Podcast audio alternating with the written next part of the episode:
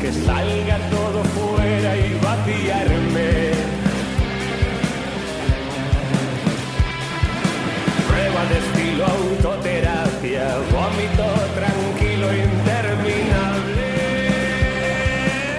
Venga, y vámonos hasta Badajoz porque uno de los movimientos más eh, sonados en cuanto al mercado de invierno eh, fue en la ciudad pacense. No hablo de Yannick Buila, que bueno, marcó un golazo a, los dos minutos de su debut en este, en este partido este fin de semana ante el Talavera, en ese empate a uno. Hablamos de otro de los nombres propios muy codiciados en el mercado en este, en este, en este último mes. Eh, ex del Depor, ex por supuesto del Badajoz, eh, cantera del Athletic y ha pasado en- ya en muchos equipos. Yo le conozco hace años, desde que estaba yo empezando con la segunda B. Pues Gorka Santa María siempre ha tenido un hueco para balón de bronce, para Radio Marca y para cogernos el teléfono. Y eso siempre se agradece. ¿eh? Eh, Gorka, muy buenas noches, ¿cómo estás? Muy buenas noches, Rafa. Muy Ya- bien. Ya son años, ¿eh? Sí, ya son unos cuantos años, sí. Bien, bien. Eh, eh, ¿Contento con el regreso a casa? Sí, feliz, feliz y satisfecho. A ver, ¿cómo se le explica al oyente de Radio Marca, al oyente del fútbol, seguidor del fútbol, eh, digamos, los pilares que tienen que cimentar una decisión tan importante como ir a un equipo, ir a otro, eh, todas esas decisiones que te pasan por la cabeza y que tienes que sopesar?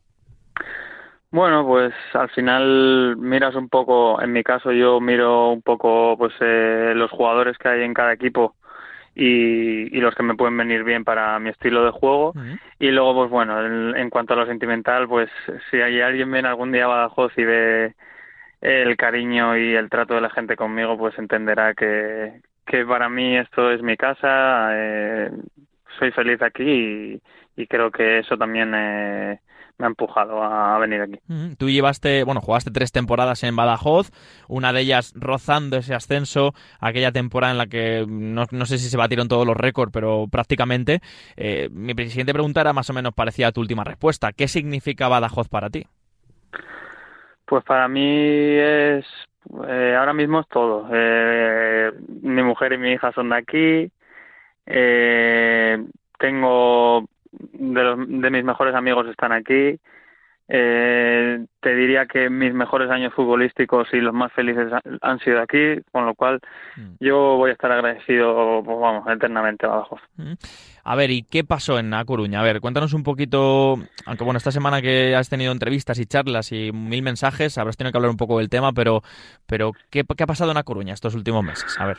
Bueno, a ver, del tema no he hablado mucho, sobre todo públicamente, porque es un tema que va por vía judicial y hasta que no hasta que no el juez no, no diga eh, la resolución, pues no, no me quiero pronunciar al respecto, pero bueno. Y en lo deportivo, a mí me interesa lo en- deportivo. En, lo deportivo, pues bueno, eh, eh, esperaba quizás alguna oportunidad más. Es verdad que no he tenido muchas oportunidades, pero bueno, los motivos, eh, los principales motivos del deporte y los que me dan a mí eh, es que, que no es un tema de nivel, que tengo el mismo nivel o, o mejor que mis compañeros, pero que es un tema de, de sistema y de jugadores, que al final jugamos, jugábamos sin extremos puros, que no éramos un equipo de, de mandar eh, excesivos balones al área y bueno, y que yo ahí pues no iba a brillar tanto. Eh, además, con la llegada de Oscar, pues eh, como ya le conocéis, es, es un entrenador que, que le gusta mucho jugar a pie, jugar, dar eh, muchos toques para llegar al área contraria y, y, y bueno, eh, un poco un fútbol diferente al mío, también eh, motivado pues por los jugadores y el perfil de jugadores que, Claro. que tiene y que utilizaba él en este caso. Oye, y, a ver, tú como jugador de, de fútbol, lógicamente, eh, el día que te llama el Depor, sabes que es una oportunidad histórica y casi única. Eh, ¿Qué sentimiento tienes? No voy a utilizar la rabia o la frustración, pero ¿qué sentimiento tienes cuando ves que no te ha salido la jugada en el Depor? Un, un club que, que si tienes suerte y te va bien, te puede cambiar la carrera. Sí, es verdad que puedes verlo como una oportunidad, pero bueno, eh, creo que a lo mejor eh, yo sé que en otro contexto y con otros jugadores, pues por ejemplo en, en pretemporada con Víctor Narro jugando de extremo, con Raúl por detrás y eso, que eran eh, jugadores que mandaban muchos balones al área y, y hice goles y brillé. Y creo que en ese contexto, con extremos eh, centradores y demás, creo que hubiera brillado. Eh, ¿Qué pasa? Que no se ha dado. Pues bueno, es verdad que para mí era una, una oportunidad bonita, pero, pero bueno, cuando una puerta se cierra, se abren otras y, y yo me lo tomo así, no, nada, cero rencor. Total, totalmente. Oye, y en cuanto al... A ver, eh, cuando yo noto y veo que un futbolista, desde que el Depor está en segunda B, eh, estos últimos tres años, cuando un futbolista que está acostumbrado al, entre comillas, barro, a la segunda B, a la primera federación, eh, cuando ficha por el Depor noto como que entra en una burbuja, es un, un escalón más a nivel mediático, a nivel de, de afición, de seguidores, de, exposición. ¿Eso es verdad? Cuando tú vas al Depor, ¿entras en otra, otra escala? Está claro que, que el hablar del Depor y, y sobre todo en esta categoría es eh, son palabras mayores. Eh, es un histórico, es un equipo que, que debería estar por lo menos por, mm. por institución, por medios y por, por todo, es un club que debería estar en primera división.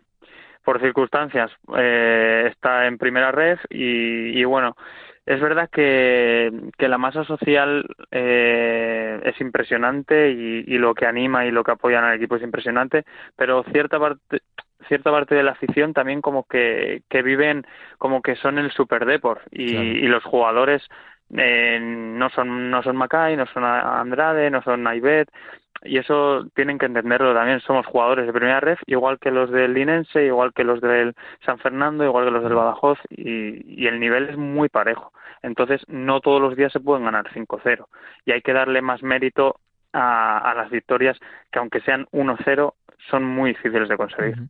Sí, es que en parte eh, opino como tú, en el sentido de que el Depor, vale, ha bajado a, a, este escalón desde los últimos años, pero por ejemplo es que yo, Gorka, me, me llevo encontrando gente que no ve la categoría y que ve al Depor y, se piensa que debería arrollar solo por el hecho de ser del Depor. Que eso, en mi opinión, humilde opinión, es faltar el respeto a la, a la categoría y a los futbolistas, porque se piensan que el Depor, solo por ser el Depor, tiene que ganar 3 o 4-0. Es que eso imagino, obviamente, porque me lo acabas de decir, también esa presión llega al futbolista, ¿no? Así es. Eh, indirectamente se, se falta el respeto a, a, los, a los equipos contrarios. Hablo de no hablo de que los jugadores del Depor y los entrenadores falten al respeto, pero es verdad que, que parece que por decreto el Depor tiene que ganar 3-0, mm. por lo menos en Riazorti que las 3-4, 3-4-0, 5-0 y es muy difícil, es muy difícil y más cuando esta categoría ha dado un, salto en cuanto a profesionalidad, por lo menos por lo menos en jugadores ha subido el nivel y por lo menos yo considero que los equipos de primera red de la parte de arriba son muy similares a los equipos de, segunda división de zona media tabla hacia abajo. Por último y cerramos el tema de por qué has aprendido de estos meses. Pues eh, sinceramente eh, he conocido un Gorka que pues que que ante los momentos difíciles eh, sabe poner buena cara. Yo antes, eh, cuando no jugaba, eh, estaba siempre con mala cara, como enfadado, eh, venía a casa y lo pagaba con los míos.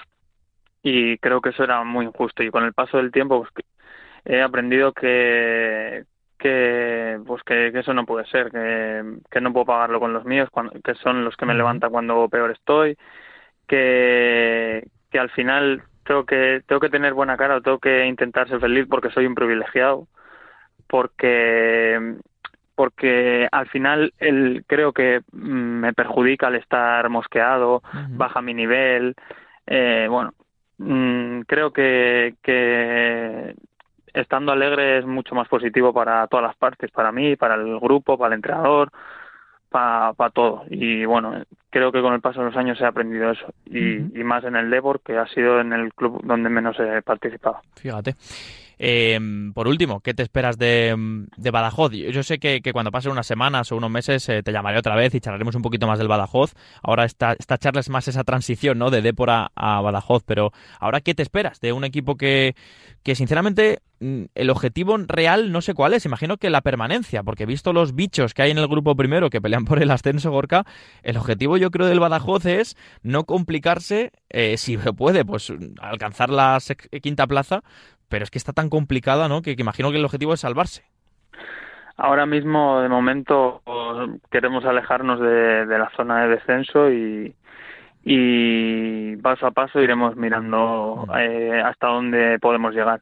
Está claro que, que de momento necesitamos mucho más para estar arriba y, y mi intención es darle un poco de, carácter y, un poco de, de, de ambición al, al equipo, que creo que le falta en ocasiones le falta tener mm, creérselo más sí creérselo más o cuando va ganando pues tener un poco más de ambición y, si vas 1-0 pues intentar hacer el segundo para luego no sufrir tanto. Creo que el equipo muchas veces ha, metido algo gol y, y, poco a poco se ha ido echando para atrás y bueno, eh, creo que hay que darle un poco más de carácter. Bueno, y la semana que viene recibís al, al Alcorcón, eh, así que nada, Gorka, me ha encantado la charla, te agradezco la, la sinceridad y, sobre todo, pues eh, desearte mucha suerte para lo que viene y, sobre todo porque estás en un sitio que para ti y para tu familia, pues también imagino te, te hará feliz. Así que un abrazo y aquí te seguiremos, ¿vale? Pues muchísimas gracias, Rafa. Ya sabes que el placer es mío y, bueno, cuando quieras, aquí estamos para hay que, ir, hay que ir para allá. Un abrazo grande. Chao, Gorka. Un abrazo, chao.